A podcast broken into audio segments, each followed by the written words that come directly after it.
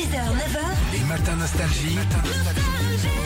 Philippe et Sandy. Et il y a plein d'autres tubes comme ça, des tubes nostalgie dans lesquels on est persuadé d'entendre d'autres paroles, Philippe. Dans la BO de Grise, Ouais. déjà, nous on entend Olivier Newton-John dire il y a du chat du poulet. Bien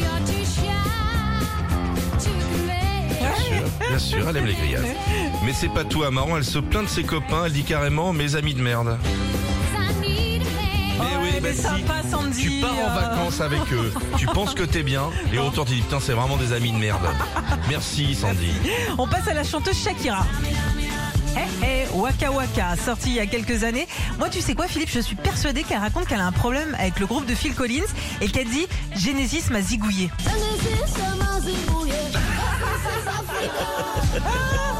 J'avais jamais entendu. Scatman tiens.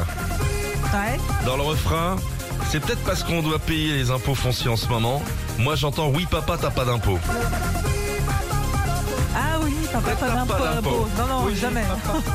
Dans cette euh, reprise de Thelma Houston aussi par les communards, Mm. et ben à la fin, on dirait que Jimmy Somerville et ses potes veulent jouer aux cartes et qu'ils veulent jouer notamment au jeu des sept familles.